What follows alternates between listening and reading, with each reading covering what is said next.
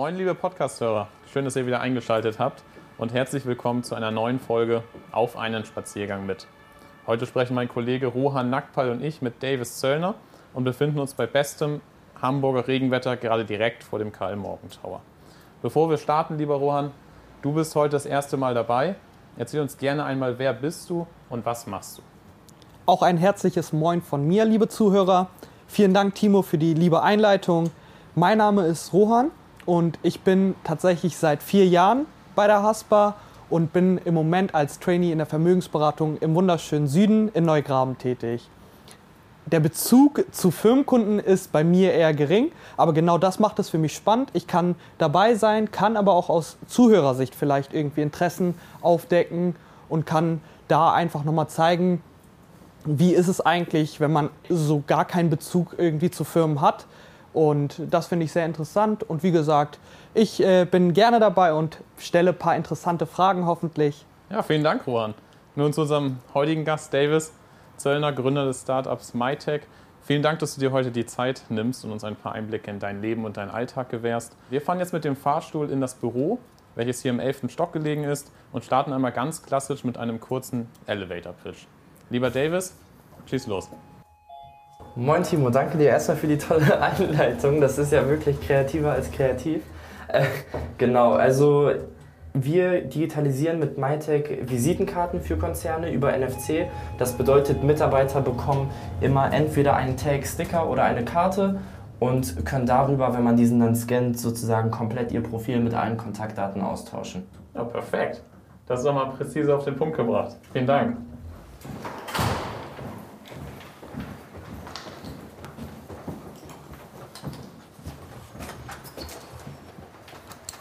Hereinspaziert. Davis, erzähl uns gerne etwas von dir. Was macht dich so als Person aus? Was sind deine Charaktereigenschaften? Oh, Timo, da konfrontierst du mich direkt am Anfang mit einer Frage, die nicht so einfach zu beantworten ist. Schwierig, schwierig. Kann ich den Ball zurückspielen? Du kennst mich ja nun auch schon ein bisschen. Was würdest du denn sagen? Auf jeden Fall ehrgeizig und super jung. Also du hast mir ja mal erzählt in der Vergangenheit, als wir uns die ersten Male unterhalten haben, noch als Minderjähriger gegründet und dann ähm, Berghai, äh, dein, dein genau. Mitgründer, getroffen auf einer Messe. Ja. Wenn ich mich richtig erinnere, hol uns genau. da gerne nochmal ab. Das ist total ja, spannend. Ja, klar, auf alle Fälle. Also ich habe ein riesen, riesen Idol zusammen mit Berghai. Saigen Yalcin ist sein Name. Und er hat mal ein Event gemacht gehabt in Frankfurt, dann nochmal eins in Berlin. Und Berker und ich kannten uns noch gar nicht. Das heißt, wir sind komplett unabhängig voneinander zu diesem Event gegangen, haben uns dann kennengelernt, waren zufälligerweise beide eine Stunde oder anderthalb Stunden früher da, als die eigentliche Eröffnung war. Und dann haben wir uns einfach kennengelernt, ausgetauscht und ähm, haben dann erfahren, dass wir beide aus Hamburg sind. Und dann während des Events hat Berkay einfach so einen NFC-Sticker, den er hinten am Handy hatte, gegen mein Handy gehalten, weil ich ja seine Nummer haben wollte. So, wir wollten uns ja austauschen und in Kontakt bleiben. Dann, ja, so ein, zwei, drei Monate später haben wir dann gesagt, komm, gründen wir daraus jetzt mal eine Firma und digitalisieren Visitenkarten. Und das macht ihr jetzt wie lange? Das machen wir jetzt, es kommt darauf an, aus welcher Perspektive man es betrachtet. Wenn man jetzt sagt, ich habe als Minderjähriger gegründet und musste ja auch erstmal das Go vom Gericht holen, bis sie das genehmigen. Das waren circa sechs Monate. Wenn man die Zeit mit einzählt, dann sind es anderthalb Jahre. Wenn man die Zeit nicht mit einzählt, dann ist es circa ein Jahr. Das heißt, diese Gerichtsphase, das ist ja wirklich eine Phase gewesen, da konnten wir nichts verkaufen, da konnten wir uns jetzt nicht weiter ausbauen, wir waren ja wie auf Eis gelegt, deswegen zählen wir diese Zeit eigentlich nicht mit. Klar fing der ganze Gründergeist, der fing schon davor an, aber so die eigentliche offizielle Gründung, die fand ja erst statt, nachdem das Gericht sozusagen das Go gegeben hat. Das bedeutet offiziell ein Ja. Du hast jetzt natürlich sehr, sehr viel über den Prozess, wie, wie euer Unternehmen entstanden ist, wie ihr zusammengekommen seid, auch gesprochen. Wie sieht dein Alltag als Gründer, aber auch auf der privaten Seite denn aus?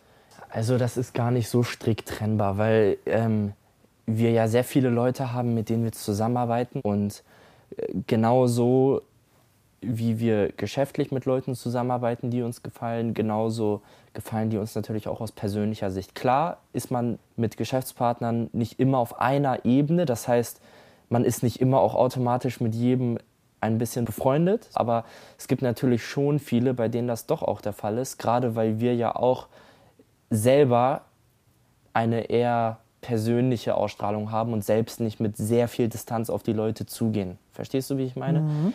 Das ist wirklich so nach dem Prinzip, die Ausstrahlung, die du nach außen hin gibst, die bekommst du auch zurück. Und deswegen kann man das eigentlich gar nicht so strikt trennen, würde ich sagen. Ihr seid ja auch mit mehr Mann unterwegs. Das heißt, ähm, du hast als Gründer natürlich auch irgendwo eine Verantwortung. Also das, was du gerade besprochen hast oder erläutert hast, deutet ja auch darauf hin, dass du eine Verantwortung für andere Personen hast.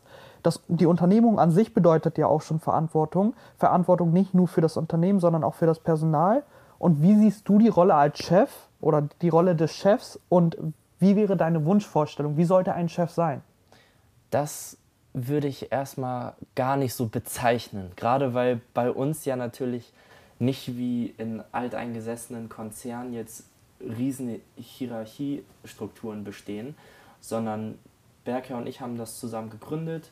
Wir als Team haben natürlich auch noch äh, hier ein erweitertes Team sozusagen und das ist nicht so, dass man jetzt sagt, okay, man hat irgendwie einen Chef und Angestellte, sondern wir sind untereinander, das ist das, was ich meinte.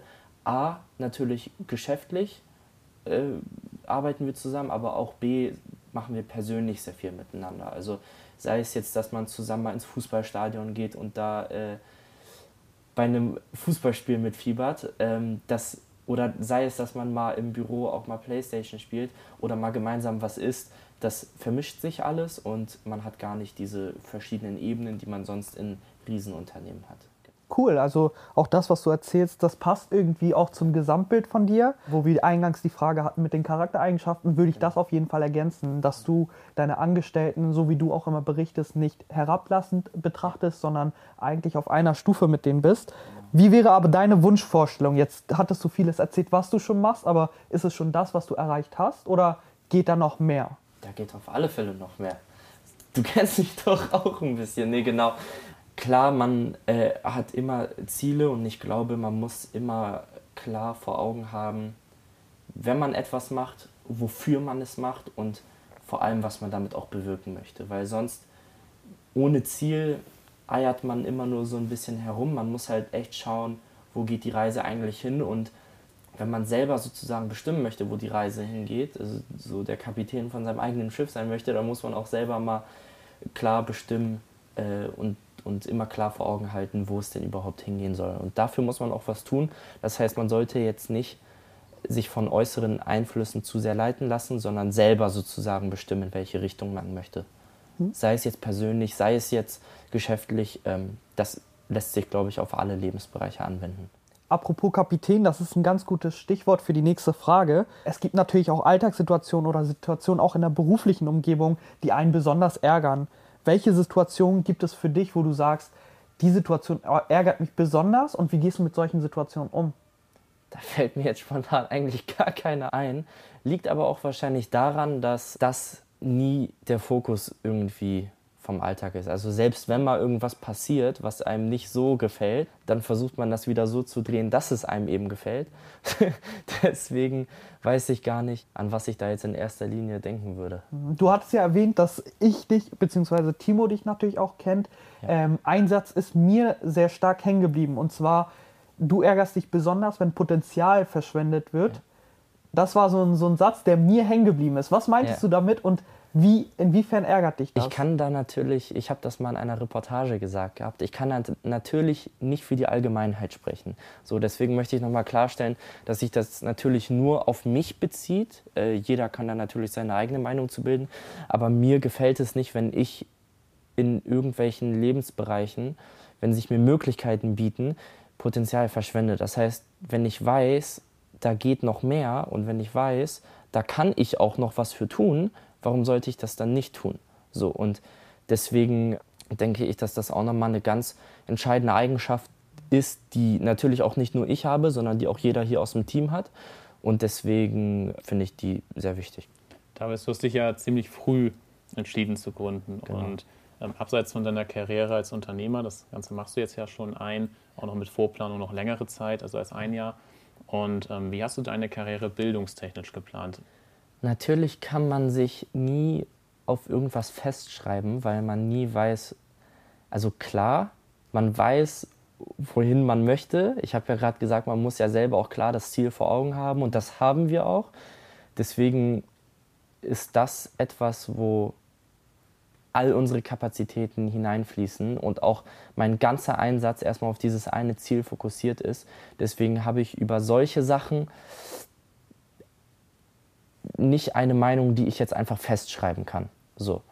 Was ich aber sagen kann, ich denke, das ist ein ziemlich interessantes Thema, gerade wenn man sich auch selber nochmal ähm, weiterbilden lässt. Also ich glaube, das muss man, ich glaube, da muss man eine Entscheidung treffen, wenn es soweit ist. So, ich glaube, das kann man jetzt nicht pauschal irgendwie festschreiben, genau. Ihr hattet ja nicht so einen klassischen Weg als Unternehmer auch, sondern seid natürlich über die Wahnsinnsshow Höhle der Löwen auch irgendwo berühmt geworden. Wie haben das oder wie hat es deine Familie überhaupt wahrgenommen? Wie hast du es denen irgendwie auch dargestellt, gezeigt und wie haben es deine Freunde wahrgenommen?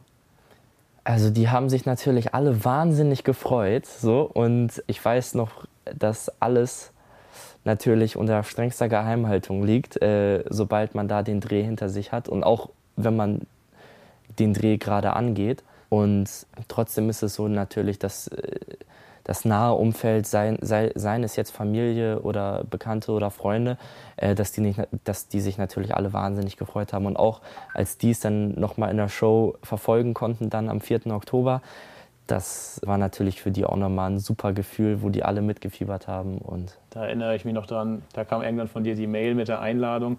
Wollen wir das nicht in Form äh, von Public Viewing im Adina Hotel, das ist ja neben dem Bürogebäude gelegen, gemeinsam schauen? Und das war ein total schönes Format. Wie, wie, kamst du darauf, dass man das so, einfach um das so ein bisschen zu feiern? Oder? Ja, genau, Timo. Da haben wir natürlich auch direkt an dich gedacht, weil du uns ja ganz am Anfang mit dem Geschäftskonto auch so fleißig geholfen hast. Nee, also das ist eigentlich eine recht spontane Idee gewesen. Das heißt, wir hatten den Tag der Ausstrahlung am 4. Oktober, so und irgendwie am 1. Oktober oder so sind wir drauf gekommen, komm, lass uns doch mal irgendwie alle Geschäftspartner, Freunde, Bekannte einladen, sodass wir das mit allen zusammenschauen können und auch vor allem die Freude mit allen zusammen teilen können. So und ich glaube, das ist auch nochmal ein Event gewesen, was so unser Netzwerk, was wir uns jetzt mit der Zeit aufgebaut haben, auch nochmal so ein bisschen untereinander verbindet. So, und ich glaube, das stärkt auch nochmal das ganze Gemeinsamkeitsgefühl, nicht nur jetzt zu uns, sondern auch bei den Leuten untereinander, weil sich ja da auch die ein oder anderen Leute, die sich nur flüchtig über Ecken kannten, weil die sich da ja auch nochmal ausgetauscht haben.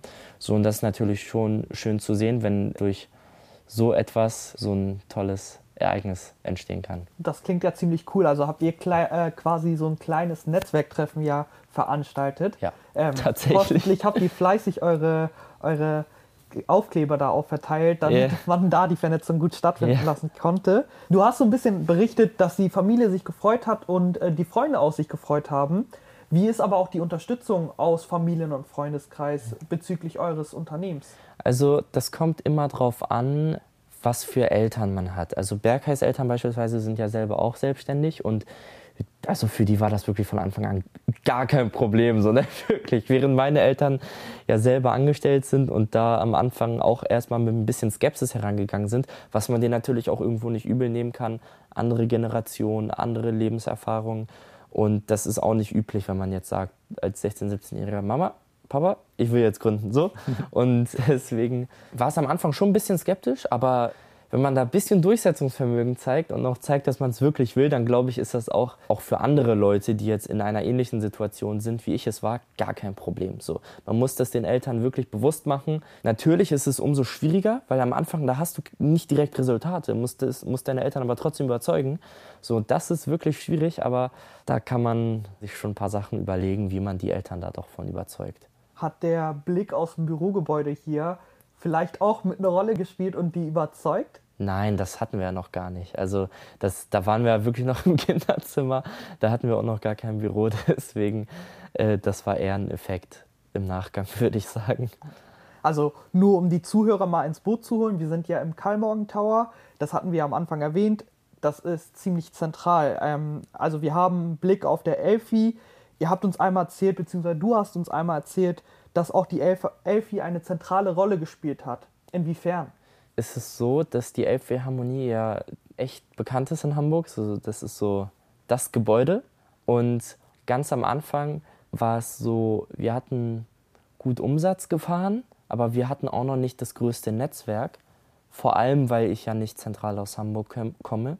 Und ich glaube, das ist generell immer so ein bisschen schwierig, wenn man, äh, wenn man jetzt so etwas nach außen hin kommuniziert. Aber ich möchte einfach an der Stelle authentisch sein. Und das ist ja auch etwas, was uns zu einem gewissen Grad nicht ausmacht, aber was eine Lebenserfahrung ist, die uns einfach auch weitergebracht hat. So und wenn du ein bisschen außerhalb Hamburgs kommst, dich noch nicht so viele Leute kennen und vor allem du in Corona-Zeiten gründest und weil du ja keine Schule hast, du hast viel Zeit, aber auf der anderen Seite lernst du erst recht keine Leute kennen, dann ist es schwierig, Leute kennenzulernen. So, und wir hatten aber trotzdem ein bisschen Umsatz gemacht und dann hatten wir einen ziemlich riskanten Move gebracht und nach außen hin kommuniziert habe ich diesen noch gar nicht noch gar nicht so sehr. Und zwar hatten wir tatsächlich uns entschieden, weil in der Elbphilharmonie ein Hotel ist, dass wir dort für zwei Monate eben unterkommen und dann waren wir wirklich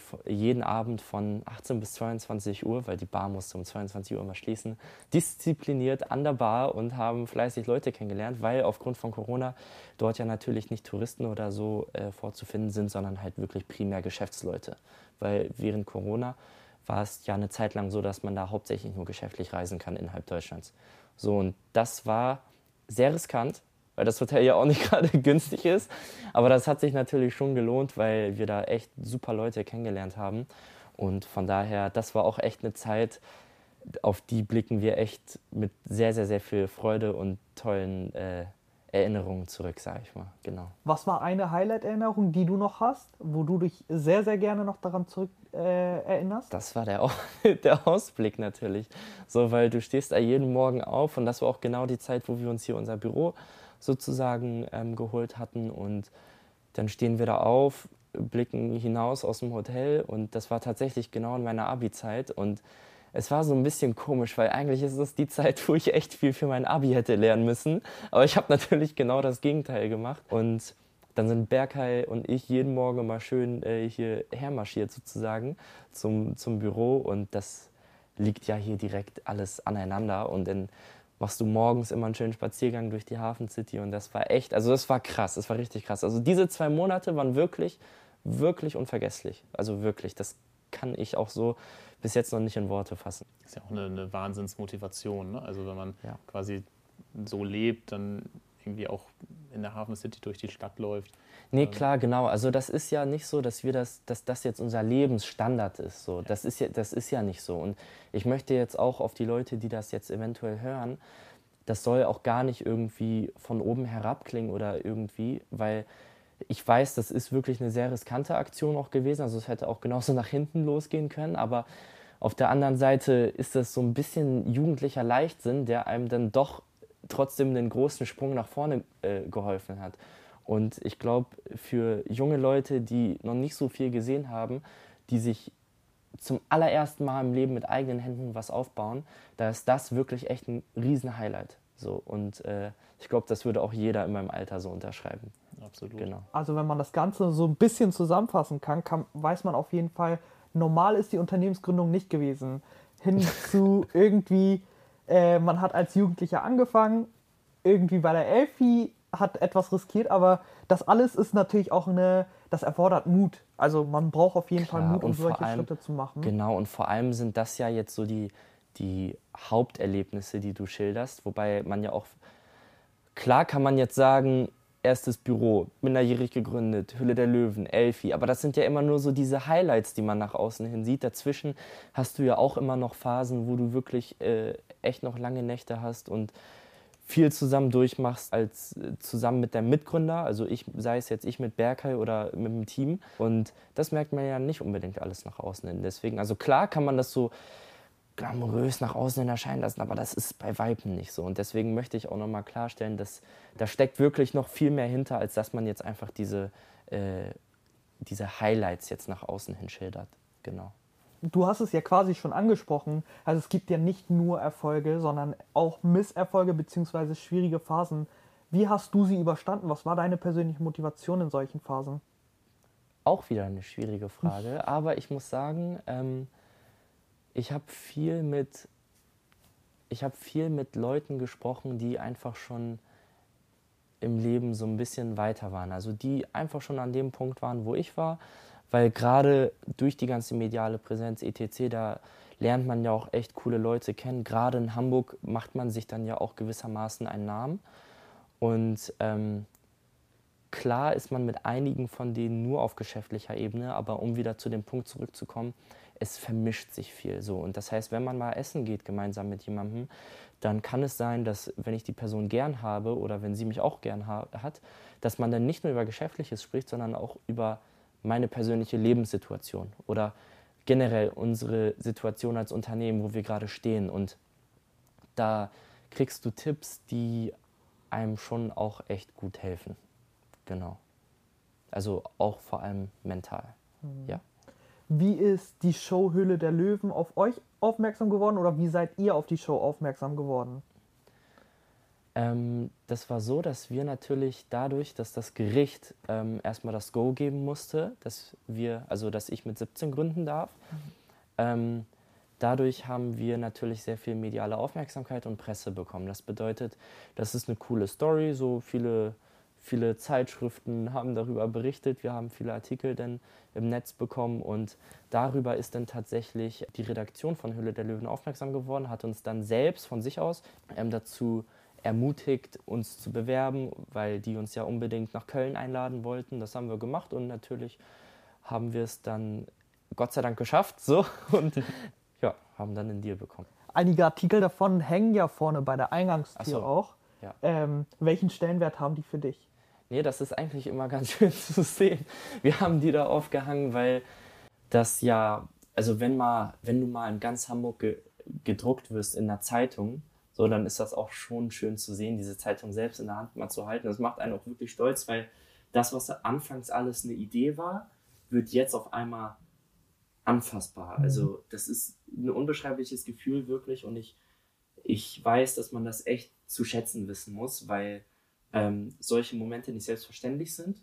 Man kann für solche Momente arbeiten, klar, man kann sich das alles erarbeiten, aber man sollte sowas nie als selbstverständlich sehen. Und ich meinte zu euch auch ganz am Anfang, dass ich auch jetzt noch ein bisschen, der, jetzt bin ich nicht mehr so nervös, aber am Anfang war ich schon ein bisschen nervös, weil ich finde, das ist was Besonderes, wenn Leute zusammen mit dir äh, über deine Story sprechen möchten, wenn du vor allem auch die Chance hast, das nach außen zu kommunizieren. Und ähm, wenn man sowas als selbstverständlich ansieht, dann ist man im Leben an einem Punkt, wo man einfach auch nicht mehr glücklich ist, glaube ich, weil dann hast du schon alles durchgemacht, so was kostet die Welt, so was brauchst du denn noch? So, und ich weiß sowas echt sehr zu schätzen, seien es jetzt Artikel, sei es jetzt, dass wir hier jetzt zu dritt sprechen und, und reden. Das ist unglaublich toll und ich bedanke mich da auf alle Fälle auch bei euch nochmal. Ja, natürlich auch von unserer Seite total. Also vielen herzlichen Dank, dass du dir die Zeit nimmst. Wie gesagt, du verbringst ja einige Stunden am Tag mit der Arbeit und sich dann die Zeit zu nehmen, dass wir mit dir sprechen dürfen, ist eben auch ja, sehr cool. Ich würde gerne noch mal so ein bisschen auf eure Unternehmung an sich zu sprechen kommen. Also Tech Solutions ist ja der Firmenname, also MyTech äh, sind die Visitenkarten, die digitalisiert werden. Und neben diesem Projekt habt ihr dann noch weitere Projekte in Planung, über die du sprechen kannst. Ja, und was schwebt euch noch so vor? Also wir haben beispielsweise noch mit äh, einem TikToker namens Theo Junior, also viele kennen ihn eher unter dem Namen Theophilus Junior Bestelmeier, glaube ich. Der war ja echt eine Zeit lang wirklich überall der Name, aus unerklärlichen Gründen in den Kommentaren. Und mit ihm beispielsweise haben wir zusammen einen Podcast, wo wir eben bekannte Influencer zu uns einladen. Also seien es jetzt irgendwie Musiker oder seien es jetzt generell Influencer, die laden wir hier zu uns ein und reden mit denen einfach über spannende Themen, über deren Story. Also genau das, was wir jetzt hier zusammen machen, machen wir mit denen im Endeffekt. Einmal umgekehrt. Genau, einfach mal umgekehrt. Und dadurch, darüber posten wir halt natürlich die ganzen Highlights und Clips dann auch auf TikTok. Unser Podcast heißt Too Late Podcast. Schleichwerbung. so, und äh, das ist auf alle Fälle ein Projekt, was wir auch noch neben MyTech verfolgen. Ja, total cool. Also das ist aber so ein bisschen losgelöst voneinander, richtig? Genau, ja, tatsächlich. Also wer eure Zielgruppe ist, ist, glaube ich, ziemlich klar, auch wenn man dich anguckt, Jungunternehmer. Und du hattest ja erzählt, dass mit Too Late Podcast natürlich auch sehr viel wahrscheinlich irgendwie erreicht werden kann, auch wenn da kein direkter Zusammenhang besteht. Wie akquiriert ihr überhaupt eure Kundenaufträge? Also wir haben natürlich viele, die auf uns selbst zukommen. gerade jetzt nach der Show und nach den ganzen medialen Auftritten. Ähm, gerade nach der Show ist das ganze Thema Digitalisierung von Visitenkarten irgendwie so ein, na, ich weiß jetzt nicht, ob man das als Trend bezeichnen kann, aber ich habe das Gefühl, das ist ein Markt gewesen, den es davor noch gar nicht so wirklich gab und auf einmal verfolgen das echt viele Unternehmen und auch große Unternehmen, das kann man schon sagen. Und dadurch kommen natürlich auch viele auf uns zu, insbesondere wegen der Show. Und ich selber bin ja auch sehr präsent auf LinkedIn. Das heißt, ich äh, vernetze mich da auch bewusst mit echt spannenden äh, Leuten, die ja auch große Entscheiderpositionen haben in, in Konzernen. Und das hilft natürlich auch nochmal ordentlich. Und dann natürlich hast du immer, wenn du einen Kunden hast, den Multiplikator, dass du oft weiterempfohlen wirst, etc.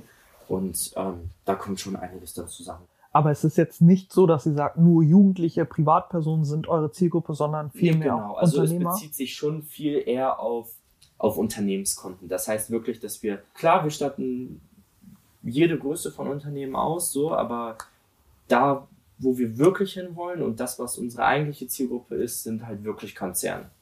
Wie, also du hast gerade über, die, über den Vertrieb ja auch allgemein gesprochen. Machst du das überwiegend alleine oder teilt ihr euch das untereinander im Team so ein bisschen auf? Also ohne dass ich jetzt auf die einzelnen Bereiche zu detailliert eingehe, kann ich sagen, dass ich natürlich nicht alles alleine mache, weil ich brauche ja auch gewissermaßen ein Team, was mich dabei unterstützt. Das heißt, ähm, alles, was äh, Kundenbetreuung oder ähnliches anbetrifft, da steht das Team mir natürlich auch zur Seite. Das bedeutet, ich muss ja bei mir auch gewissermaßen irgendwo Zeit ein bisschen freischaufeln. Das ich ja auch auf Kunden im großen Stil zugehen kann. Das ist halt eben sehr zeitintensiv so und deswegen mhm. ist es umso toller, wenn man da noch ein äh, nettes Team an der Seite hat, was einen unterstützt. Das bedeutet, da wird mir schon auch echt ein Haufen Arbeit abgenommen, bin ich ehrlich. Muss ich mich auch nochmal bedanken an der mhm. Stelle. Aus wie vielen Köpfen besteht das Team? Wir sind insgesamt sieben Leute. Sieben, acht Leute. Ja, genau. Recht überschaubar. Apropos Chef. Aber acht Personen für, für so eine junge Firma ist natürlich schon beeindruckend. Ja, danke. Wir haben sehr vieles natürlich auch aus dem Gespräch mitgenommen. Wir haben sehr viel über vergangene Meilensteine gesprochen. Das waren diese Erfolge, die du aufgelistet hast. Was ist diesbezüglich in der Zukunft bei euch geplant? Also es geht natürlich so ein bisschen in die Frage Projekte. Also bei uns ist die Situation wie folgt. Wir stehen gerade an dem Punkt, dass wir mit echt vielen großen Firmen nicht nur Testläufe hinter uns haben. Das heißt, dass die jetzt sagen, die statten jetzt alle Mitarbeiter von einer einzelnen Abteilung oder so jetzt aus, sondern dass wir jetzt langsam uns immer mehr auch in die Richtung heranpirschen, dass es denn konzernweit in einem größeren Stil ausgerollt wird. Das kann jetzt über das ganze Jahr hinweg natürlich andauern, weil wer mit größeren Firmen arbeitet, weiß, dass die Entscheidungsprozesse da immer recht lang sind. Und das ist auf alle Fälle nochmal ein großes Thema, wo wir am Jahresende hoffentlich zurückblicken können und sagen können, wir haben jetzt echt viele große Firmen echt dazu gewonnen, wo wir mit der einen oder anderen jetzt nicht nur im Testlauf sind, sondern wo es jetzt schon in einem größeren Stil ausgerollt ist. Das klingt auf jeden Fall schon mal interessant und die Aussage, dass es bei größeren Unternehmen länger dauert, wie bei der Hamburger Sparkasse sehen das ja, das äh, können wir nur unterschreiben und unterstreichen, äh, doppelt und dreifach. Es kommt auch immer darauf an, mit wem man zum Beispiel spricht. Ich kann ja beispielsweise mal einen Namen nennen. Es gibt zum Beispiel ein, ein Corporate Startup von Shell. Das bedeutet Shell, das heißt äh, Shell Mobility Systems und die arbeiten ganz viel mit Flotten, also mit so Carsharing. Da sind die wirklich echt stark vertreten. Und äh, dadurch, dass das ein Corporate Startup ist, haben die natürlich innerhalb der Shell wirklich echt viel zu sagen, weil die agil, dynamisch, jung sind. Auf der anderen Seite ja aber wirklich zum Mutterkonzern gehören und das ist natürlich echt toll für uns, dass wir die zum Beispiel an unsere Seite gewinnen konnten und da jetzt auch immer die nächsten Schritte Richtung Mutterkonzern sozusagen angehen. Du hast natürlich in dem Gespräch auch sehr viel über andere Unternehmen gesprochen. Was zeichnet euch als MyTech aus? Was ist die Vision von MyTech? Also unsere Vision ist es, dass wir Papiervisitenkarten in der Dachregion komplett abschaffen. Also dass wirklich keine Papiervisitenkarten mehr genutzt werden. Klar gibt es Kanzleien, die etwas ältere Mandanten haben und da ist es nochmal vielleicht ein Argument, wo sie sagen, bei uns ergibt das noch nicht Sinn. Aber grundsätzlich gibt es für eine Firma wirklich keinen Grund, ihre Visitenkarten nicht zu digitalisieren weil sie A Geld sparen, weil sie B nachhaltiger sind und weil sie C einfach viel digitaler unterwegs sind und dadurch natürlich viel mehr Features haben. und vielleicht auf Hinblick Prozesse. Du meintest, dass viele Unternehmen Prozesse irgendwie viel zu langwierig haben. Was kannst du in Hinblick darauf den Unternehmen vielleicht mitgeben? Also, also ich weiß natürlich, dass das in großen Firmen schon oft alles Hand und Fuß hat, warum die solche Prozesse haben. Sonst würden sich diese Prozesse mit der Zeit ja auch nicht etablieren. Das muss man Konzern schon lassen. Ich selber bin nicht an dem Punkt, dass ich einen Konzern leite. Deswegen kann ich jetzt nicht sagen, das und das und das muss man, muss man besser machen. Also es hat schon alles seinen Grund. Aber ich bin mir schon trotzdem sicher, dass man irgendwo in Teams oder wenn man die Arbeit untereinander aufteilt, dass man da schon agiler und auch schneller arbeiten kann. Und ja, dass man da wirklich das Team, die Mitarbeiter jetzt nicht so in eine Schublade steckt, wie in der Schule, macht das, macht das, macht das, macht das, macht das. Und dann das 24-7, fünf Tage die Woche, sondern dass man das auch so ein bisschen verteilen kann. Also das kann ich mir schon gut vorstellen, dass das bestimmt auch in so eine Richtung, das ist ja auch bei einigen Firmen so. Es gibt schon Hamburger Firmen, die auch echt groß sind, Statista beispielsweise, die sind schon echt sehr dynamisch, was ihre Arbeit untereinander anbetrifft. Genau. Und mit Blick auf die Mitarbeiter, ähm, auch auf deine Antwort gerade bezogen, so ein bisschen den Einzelnen ermutigen, auch selbst sich einzubringen und genau. ähm, das ja. Würdest du so auch nochmal mit auf den Weg geben. Klar, das ist das, was ich auch schon mal mit dir ja hatte ich das ja glaube ich mal eben besprochen, weil ich habe oft das Gefühl, dass oder nicht das Gefühl, also es ist einfach so, gerade dadurch, dass wir mit vielen Konzernen arbeiten und ich ja auch mit sehr vielen spreche, Mitarbeitern fehlt einfach sehr oft die Eigeninitiative, mhm. äh, wenn sie in einem Konzern arbeiten. Also klar, in Managementpositionen ist das meist nicht so. Das Management, wenn das nicht Eigeninitiative hat, dann funktioniert die ganze Firma nicht, weil wie sollen denn die ganzen Leute ähm, funktionieren, wenn das Management nicht funktioniert? So und deswegen ist es oft so, dass die natürlich echt viel Eigeninitiative haben. Frage ist aber, wie spielt man das rüber auch auf einen einzelnen Mitarbeiter? Und ich glaube, das ist ein Punkt, wo man als größere Firma, wenn man wächst, klar, man muss sich spezialisieren mit der Zeit, aber man muss sich Gedanken machen, wie man, wie man trotzdem dafür sorgt, dass jeder auch echt am Ball bleibt. Also von der Unternehmenskultur, da fängt es ja schon an,